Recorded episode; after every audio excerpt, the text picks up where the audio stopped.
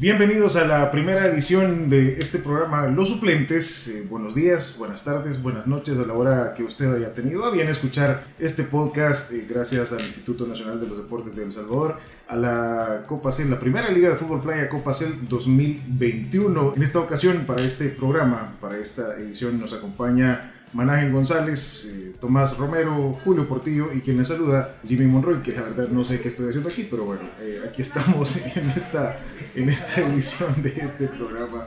Manángel, ¿qué tal? Pues bien, acá, eh, pues inventando con esta primera edición de Los Suplentes. Saludo a Julio, a Tomás para hablar un poco acerca de las semifinales de la Liga de Fútbol Playa que se vienen este fin de semana. Tomás, Romero, qué gusto. Bueno, un gusto definitivamente estar, creo que quien debe preguntarse qué está haciendo acá soy yo, pero definitivamente con todo acá para hablar de las semifinales de la Liga de Fútbol Playa Copa C.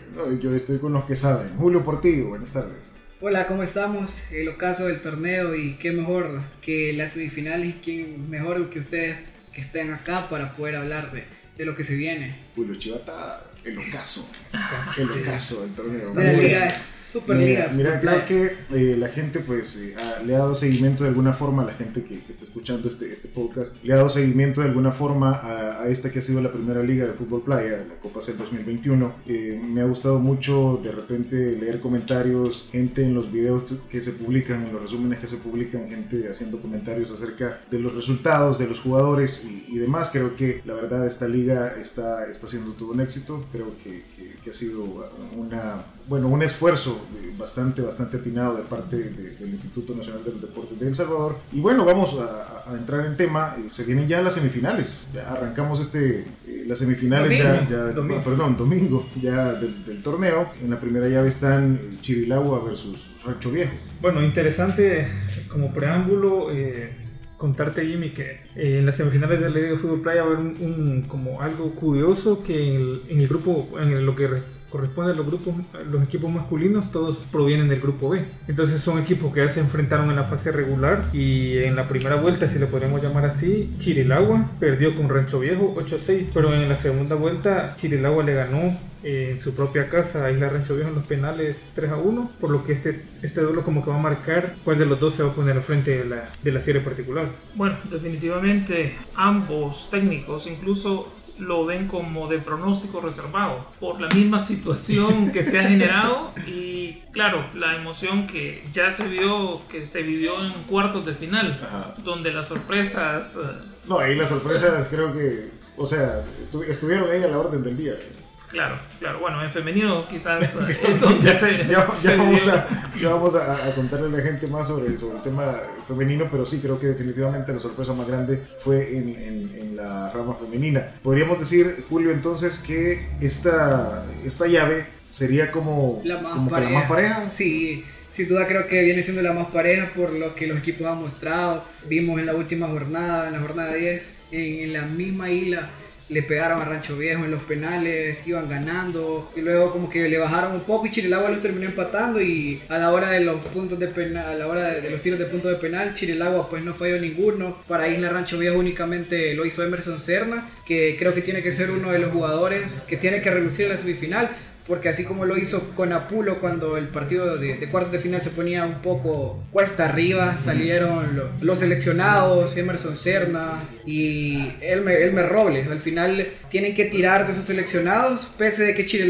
tiene a Melvin Segovia, que creo que han encontrado un soporte bastante fuerte, que creo que no me dejan mentir que el jugador que le pone la fuerza al equipo, el carácter Así que ahí se va a definir la jerarquía que, que, puedan implementar ambos seleccionados en los equipos. Y también no podemos dejar de lado eh, que Chirelagua tiene a Oscar Cruz en la selección. O sea, no solo es Melvin Segovia, que Melvin Segovia posiblemente no es un habitual. O puede ser que quizás no estuvo en el mundial, pero Oscar Cruz sí, y también puede ser determinante. Y otro punto es de que quizás parte como favorito, se podría decir, pero no por completo Rancho Viejo, porque fue el líder del grupo B. Incluso eh, le ganó a la Pirraya la serie particular. Sí, que era el favorito del grupo. Que era, el favorito del grupo. Entonces, hasta cierto punto, Rancho Viejo, si demuestra la jerarquía que mostró en la fase de grupo, creo que podría favorecerle la serie. Pero, como decimos, en fútbol playa, en esta liga, no se puede dar por sentado, ya que cualquier cosa puede suceder. O sea, el resultado puede variar. Y también no hay, que, no hay que olvidar que Chirilagua cuenta con Eliodoro Portillo, quien además este, funge como alguien que impulsa al equipo, lo mueve, lo inspira.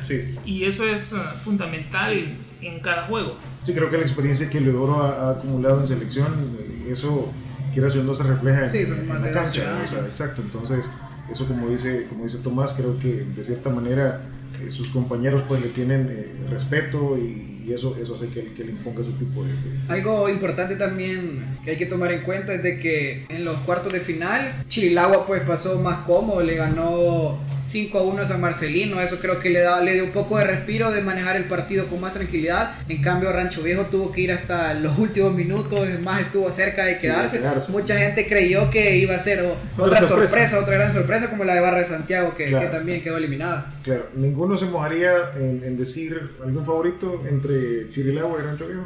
No, no, no, no, pronóstico reservado. Sí, partido. Lo que pasa es que reservado que Lo que pasa es que es complicado, es complicado porque ya vimos que si eliminaron a, a Barre Santiago, que era como el candidato seguro estar en la final, pues ahora cualquier cosa puede suceder. Hay que esperar que eso. Sí, igual en, fase, en la fase de grupo vimos que un equipo se llevó un partido uno lo ganó el Rancho Viejo y el otro lo ganó Chirilagua, entonces ahí te dice que, la serie está pareja. Sí. Ok, bueno, recordándole a la gente, esta es la primera edición, ese fue Julio botando su celular, algo a lo que nos tiene muy acostumbrados. Esta es la primera edición de este, de este grupo de podcast que, que vamos a estar haciendo. Vamos a hablar eh, hoy pues de Fútbol Playa, de las semifinales de la Copa CEL 2021, este que es, ha sido el primer torneo, la, la primera edición de la Liga de Fútbol Playa eh, que está impulsando el INDES y también pues una serie de patrocinadores eh, a los que pues hay que agradecerles también porque sin ellos no hubiera sido posible este gran esfuerzo. Bueno, se viene también en la segunda llave, tenemos a La Pirraya y la isla de Méndez. La Pirraya que en los últimos días hizo, hizo mucho ruido con este tema de, del team, con el tema de lo del árbitro. Creo que hubo mucha gente que llegó a, a, conocer del tema de la, de la Liga de Fútbol Playa por, por este incidente que en redes sociales fue bastante, bastante sonado. Pero bueno, eh, tenemos esta llave de la Pirraya contra Isla de Méndez. Sí, este, bueno, quizás a diferencia de la otra llave, cualquiera podría decir que la Pirraya es el favorito. Pero le costó llegar a la Pirraya. A eso es lo que voy, o sea, la Pirraya vino de menos más en la fase regular, luego avanzó a los cuartos y ahora está en las semifinales contra un equipo que le quitó el invicto en la fase de grupos al líder que era Rancho Viejo. Entonces, es un equipo quizás un poco intermitente, que así como puede ser un buen partido en cuartos de final, puede ser que en semifinales se caiga, pero también puede ser lo contrario, que tenga una racha de dos buenos partidos y de la sorpresa que eliminando al que ahora ha quedado como el gran favorito para llegar a la final. Bueno, la Pirraya definitivamente saldría como favorito, sobre todo si contara con como lo mencionabas. Sí los 10 meses de sanción. 10 meses de sanción. 10 meses de sanción, pues indudablemente le van a afectar. Además, no cuenta con Patres, que en sus palabras le pican los pies por jugar. Él al verlo es todo un espectáculo. Él tira patadas, cabecea. Él se siente dentro de la cancha, dentro de la arena, pero bueno, es quizás una serie un poco más ah, clara en cuanto a favoritismo. Okay. Sí, en papel termina siendo la Pirraya el favorito. En grupo le ganó los dos partidos. Pese que a una Pirraya que no hizo una fase de grupos espectacular, terminó clasificando en segundo lugar, pero sí le costó, tuvo que venir bien de menos a más, porque cuando no estuvo a su seleccionado Exxon Perdomo, pero al pesar, cuando sucede eso, regresan Exxon Perdomo, eh, el defensa, que le dicen eh, la araña, regresan y aún así le cuesta ganar los partidos. Entonces eso fue como bastante complicado. Mucha gente llegó a creer que podría quedarse en fase de grupo. Yo fui uno de los que creyó luego de, Vaya, porque al final lo del team creo que fue una explosión de, frustración y, y, una serie de cosas que se dieron ese fin de semana que las cosas no le estaban saliendo bien a la Pirraya. Sí, porque hubo un momento en que la Pirraya sumó nueve puntos, no pasaba de ahí, pero fue bastante curioso que a pesar de eso se, se, mantuvo, los equipos ganaban, pero se mantenían porque abajo era como que estaba la lucha constante. Creo que eso le permitió a la Pirraya al final terminar avanzando, que el grupo fuera bastante complicado y no hubieran amplios favoritos. Sin embargo, ese impulso final puede serle más útil en esta fase porque vino, como mencionaste, de menos a más. Está en una curva ascendente. Sí, eso puede ser que al final los equipos que alcanzaron su curva se terminen cayendo y creo que la, van a pasar. Y no olvidemos que Isla de Méndez eliminó a la Barra de Santiago. O sea, quiera o no sorpresa o no, como lo quieran ver, si le eliminó es porque algo tiene ese equipo, pues. O sea, eliminar a la Barra de Santiago, uno de los equipos más fuertes en masculino, creo que no cualquiera lo daba como favorito y ahora digamos, bueno, no voy a, me voy a atrever a decirlo, se puede decir que si Isla de Méndez elimina la pirraya, va a ser el mata gigante y podría ser un candidato fuerte que hace con el título. Bueno, nosotros vimos, tuvimos la oportunidad de ver a, a, a, la barra de Santiago en la Copa Indes de la Amistad y verla jugar contra selecciones, o sea, contra Guatemala, contra Costa Rica si sabes que la sí, lo llevó contra las cuerdas. Exacto, lo llevó a tener contra las cuerdas, no, es un rival pero fácil. pero también hay que recordar que, de acuerdo a las bases de competencia, eh, el tema de los seleccionados. Eh, sí, el tema de los seleccionados también influye mucho porque para hacer un poco más competitivo el torneo se puso un límite de seleccionados y la barra de Santiago, digamos que no sé si se tomó el riesgo, tomó la decisión de derrotar a sus seleccionados y para el partido contra Isla de Méndez no contó con Fran Velázquez, no sabemos si la estéreo hubiera sido otra con Fran Velázquez en la cancha, pues, pero la cosa es que ahora Isla de Méndez semifinalista y vamos a ver cómo le va contra la Pirrey. Sí, porque igual eh, dejó sentado a Fran Velázquez, pero terminó con Ever Ramos, el chino Darwin Ramírez. Al final siempre tenía buenos jugadores, tenía Eric Nájera en la portería. No tendría que haber sido una excusa o algo si los comparábamos cara a cara, Isla de Méndez Barra de Santiago, la ventaja que le sacaba era bastante. Pero interesante porque el profe Rudy Gallo decía que los equipos de Oriente se han caracterizado por meter más la pierna, por ser más aguerridos. En cambio, los del centro occidente, como que son más técnicos, buscan más los planteamientos bien definidos, las rotaciones. Pero al final, la fuerza es la que ha terminado prevaleciendo en, las semifinales. Están los cuatro del grupo B. Ok, ¿se mojan con estos algunos? ¿La Pirraya? ¿Isla Quizás habría que ver también los resultados que tuvieron en la fase bueno, en la fase, en la fase de grupos, en la primera vuelta Isla de Méndez perdió 9 a 1 con la Pirraya y en la segunda vuelta perdió 6 a 5. Fue un marcador un poco más ajustado, que es lo que le digo. O sea, yo no me mojaría por dar como total favorito a Isla de Méndez tomando en cuenta lo que hizo en cuartos de final, porque se eliminó a un equipo fuerte con seleccionados reconocidos y ya consagrados. Sí, eh, yo creo que en masculino ambas series están como que un poco parejas. Por cómo llegan los equipos a esta instancia. Ok. Eh, Julio, igual, ¿eh? Sí, pero en mi caso creo que la Pirraya va a terminar avanzando. La Pirraya. Bueno, Tomás. La Pirraya. La Pirraya. Ok. Yo me quedo. Piensa que no es mi equipo favorito vamos, del torneo. Vamos a ver en la, en la segunda plática. Creo que la Pirraya va a terminar avanzando. Lo que sí sería una sorpresa que clasifique Isla de Méndez y Rancho Viejo hipotéticamente pase a la final y lo, lo venza yo ya dije, si, se elimina, si elimina la pirraya va a ser el mata gigantes y para mí sería un fuerte candidato a la final porque al título porque si eliminó a los dos favoritos desde que inició este torneo no va a ser mera casualidad, o sea, y si vemos la fase de grupos, en la primera vuelta le metió 9 a 1 la pirraya, pero en el segundo quedaron 6 a 5. Tampoco no creo que fue ajá, una casualidad que hayan acortado distancia en los marcadores, pues, pero si ellos dicen que la pirraya Y le preguntamos al productor que nos escribe un papelito. A ver, no sé. Que quizás no.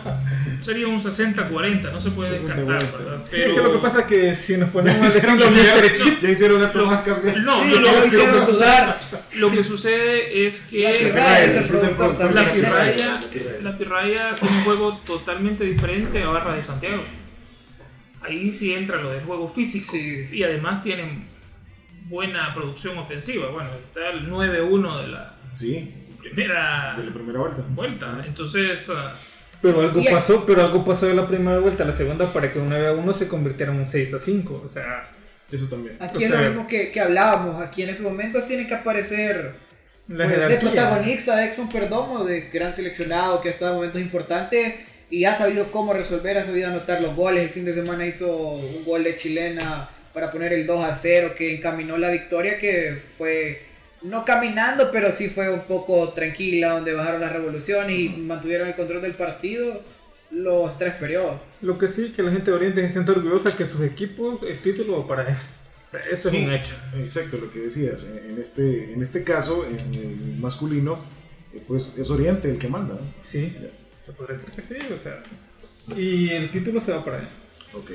Se baja Es que en Managen el de la lancha la siempre han sido favoritos, pero hoy por cómo están las cosas, yo no me la jugaría que van a llegar a la final tan fácilmente. ¿Quién? La pirraya, es que Yo creo que sí. porque Si tuvieran a y si tuvieran más, a- fíjate. Esa voz que están escuchando era el productor.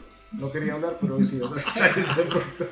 Atrapado y Atrapado y fragante. el productor. Entonces, eh, Vamos con el femenino. Vamos a la lancha, solo Managen se, se está bajando de la lancha de la pirraya. Sí. yo, yo voy a, yo voy a decir también la pirraya, para mí la pirraya. En el Eh, próximo programa vamos a ver si, si, si, no, Si no. nos subimos a la lancha correcta o no. Eh, fútbol femenino creo que eh, nos ha dado una de las sorpresas más grandes. Un equipo que mm, no ganó ni un partido, no hizo ni un punto, tiene la posibilidad de ser campeón. Con tres victorias. Ajá. Con tres victorias, tiene la posibilidad de ser campeón. Tomás, que empieza hablando de, de, de la serie femenina porque él sí sabe que alguien sí confía en su equipo y, y al final se le... Eh, Yo siempre he leído a ellas. No, Yo lo vi desde el principio. en las conversaciones En algún lugar está grabado. sí dije que el técnico de La Pita le tenía plena confianza a su equipo. Nosotros tuvimos la oportunidad de visitarlos, tanto en la canoa y luego en La Pita. Y él dijo, sí, vamos a cambiar de estrategia incluso. Y le resultó a la perfección. Hizo una alternancia de pivot con cierres. Ajá. Intentó oxigenar un poco más al equipo. Y definitivamente sorprendió. Le funcionó. Les, lo sorprendió tanto que hasta su rival, San Marcelino, aún no sale del asombro. Ah, ya está así como No, que- su ¿Qué rival pasó? en Ah, esta semifinal está sorprendido. Que cómo llegan, cómo llegaron ahí. Ellos, sí, ellas estaban esperando enfrentar a Corral de Mulas. Tipo, solo apretamos todos los botones y le salieron. Hacía un combo, un combo en Killer Instinct o en Mortal Kombat y decía, ¿y cómo te salió? Solo apreté todo lo No, la verdad que sí, como Tomás dice, y, y Jimmy, nosotros que estamos un poco empilados con esta liga, porque si no, o sea, es que le hemos dado seguimiento hasta el inicio con Julio. A mí, si me preguntaban antes de los cuartos de final, yo daba a Corral de Mulas en la final incluso. Sí, Yo estaba subido en esa lancha desde que terminó la fase de grupos y me terminé Pobrecito. ahogando con ellos. La lancha de... Me ahogué porque al final, o sea, es que los números, a veces uno dice, los números... Lo, y lo que ser decíamos, que al final la, la, la- cómo había sido el torneo era como un handicap que había terminado Sí, clasificando porque la era como porque no un había premio, más. ajá, nosotros decíamos era como que pues sí, metieron a la pista porque Así pues sí, es. los cuatro pasaban, ¿verdad? Pero al final Creo pasaron. que, creo que ahí estuvo la clave, que era un equipo que no tenía nada que perder, ya lo había perdido todo en la fase de grupos y estar ahí clasificado y saber que podía aún optar por el título, creo que le levantó los ánimos y tener un entrenador que te diga que sí podés, que aún confía en vos a pesar de todos los malos resultados, porque un entrenador tuvo que haber estado enojado con sus jugadoras, pero claro. al final termina él siendo quien cree en ellas y le inculca eso. Creo que eso fue también clave para lograr la gran sorpresa del torneo. Sí, creo que la parte mental eh, de la pista es de reconocerlo, o sea, creo que fue más mental y creer en ellas mismas que, que otra cosa, porque también yo creo, considero y pienso que, que Creo, Corral de considero sí, porque es que lo que pasa es que como yo les digo, yo estaba... sí. Yo era, yo era fiel a, a- a- eh, o sea, yo iba en esa lancha desde el inicio del torneo. Pero yo también creo que a, a Corral de Mulas le pasó un poco la factura confiarse, porque han de haber dicho, ah, vamos contra el último del grupo. Y ah, ya le ganamos dos veces y todo, pero al final las eliminaron y que o no, cuando Corral de Mulas se vio bajo en el marcador, se vio desesperado y no vio por dónde encontrarle. Hay un detalle también. Este, la portera de La Pita tapó 20 tiros a puerta. Ven. El doble del promedio. De todo el el promedio anda entre 10 y 12 atajadas por juego. O sea, Ella tuvo atajó 20. todo lo que no tuvo en la fase de grupo. Se la Básicamente, estaba guardando. sí. Entonces, eso Esa era la también, estrategia. Ese era el también fue fundamental. Que los equipos creyeran que no podían. Sabían que con un juego podían estar. Sí. Ahora bien, hay que ver también cómo le va con, en las semifinales porque va contra San San Marcelino. Marcelino, sí. que en la fase de grupos le ganó la- en el primer partido 13 a 3 y en el segundo partido le metió 10 a 10 a 0.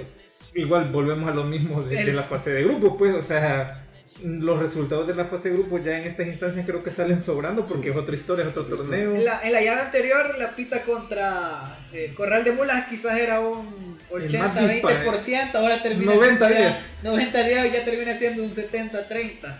Sí, porque creo que más allá de todo, creo que, bueno, yo considero que ya la fase de grupos solo es una referencia a lo que no hicieron o sí hicieron, pero creo que la pita San Marcelino 50-50. Yo creo que hoy en femenino nomás en una lancha porque vi que, que rumbo equivocado. ¿eh? Bueno, creo que también del otro lado, Barra de Santiago y la UES son también. Yo ahí lo veo bien parejo. Sí, O sea, ahí creo que va a ser. un Ese duelo- quizás un duelo digno de una final.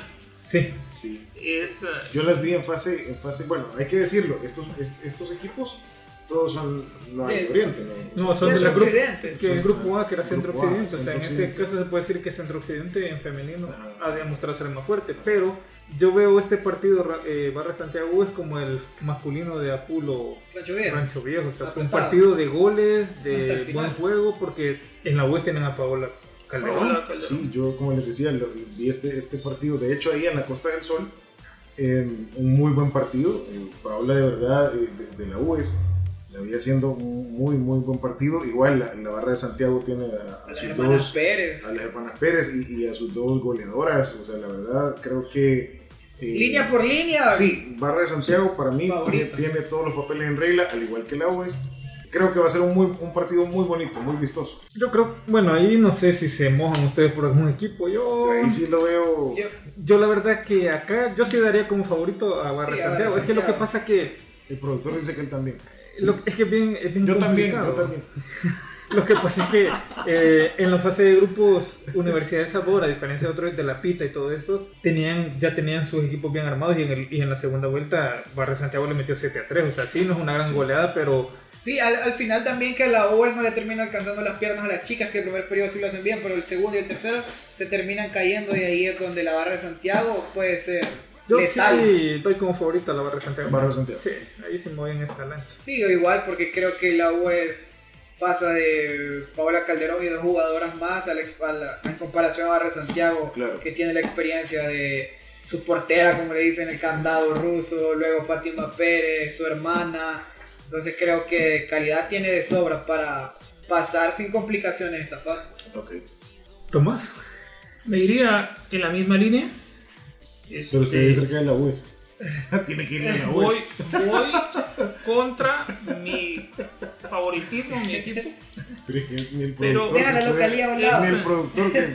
UES. También tiene su alma mater ahí. Sí, pero. Pero este depende mucho de cómo logren controlar a Paola. Sí, eso sí. Porque esa va a ser la clave. Si ella se siente cómoda en ese juego y le abren espacios, creo que puede Sí, porque- cambiar la historia. Sí, porque en cuartos le metieron 7 a 1 al Espino. O sea, por cualquiera Hizo puede decir, quiso. chica, o sea, este equipo viene fuerte. Y otra cosa es de que al final se está hablando mucho aquí, pero los resultados que, que tenemos en el papel han terminado siendo un espejismo por todo lo que se vio. Claro. Entonces eso sería también importante tenerlo en cuenta, que si hay una sorpresa, no sería tan tan sorpresa por lo que se ha visto. Igual Barra de Santiago en cuartos de final jugó contra el último del grupo B, que era la Canoa, y le metió 5 a 2, pero hubo un momento en el que Barra de Santiago se, se vio sorprendido se por la Canoa, incluso mal. tuvieron que meter a sus estrellas para ganar el último lugar del otro grupo, entonces como que ya este nivel es lo que hablamos quizás con, en otras tertulias fuera del micrófono, que eh, en los cuartos de final fue otro torneo, o sea, ya no se vio lo mismo que los grupos, y se vio el verdadero nivel de zonas contra zonas. Y vimos que en el femenino la zona centro-occidente dominó al, al, al oriente. Entonces, si este grupo, los cuatro pasaron, fue por algo. O sea, es que tienen como quizás las jugadoras más fuertes y tienen el nivel de estar en esta instancia. Pero creo que sí, Barra Santiago sigue siendo el favorito al título femenino. Pero, a no ser que el agua se lo impida, pero ahí vamos a ver qué pasa el domingo. Bueno, eso sea, ya vamos a ver, vamos a ver qué, qué pasa eh, la, próxima, la próxima semana, ya cuando hablemos acerca de los resultados. Vamos a estar platicando en este podcast los suplentes. ¿Por qué no llamamos los suplentes? Porque una banca de lujo. Una banca de. Ya he escuchado cuando, cuando alguien dice, "Ey, mira el equipo ping-pong que tienes en la banca. De lujo. Eso mismo. Mira el técnico.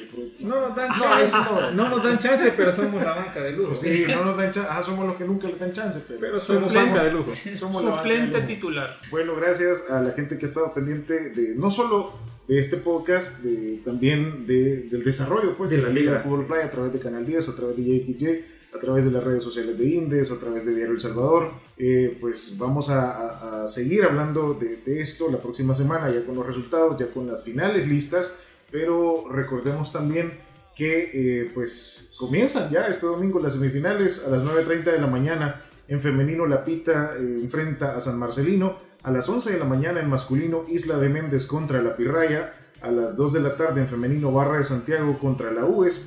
Y a las 3.30 de la tarde cerrando ya la jornada en masculino Rancho Viejo contra Chirilagua. La entrada general es de 3 dólares. Recuerde, para poder ingresar al estadio de la Costa del Sol, tiene que llevar su cartilla ya con eh, el esquema de vacunación completo, ya con las dos dosis de la vacuna. Así que eh, también ah, tiene que llevar su, su DUI Sí, pues, para, para contrarrestar la información. Exacto, así que tiene que llevar su DUI y su cartilla de, de vacunación ya con las dos dosis, ya con el esquema de vacunación completo. eh, vamos a seguir también las medidas de bioseguridad, vamos a, a respetar la distancia, vamos a llevar mascarilla siempre que estemos eh, pues, eh, en las instalaciones del estadio de la Costa del Sol. Gracias, Julio.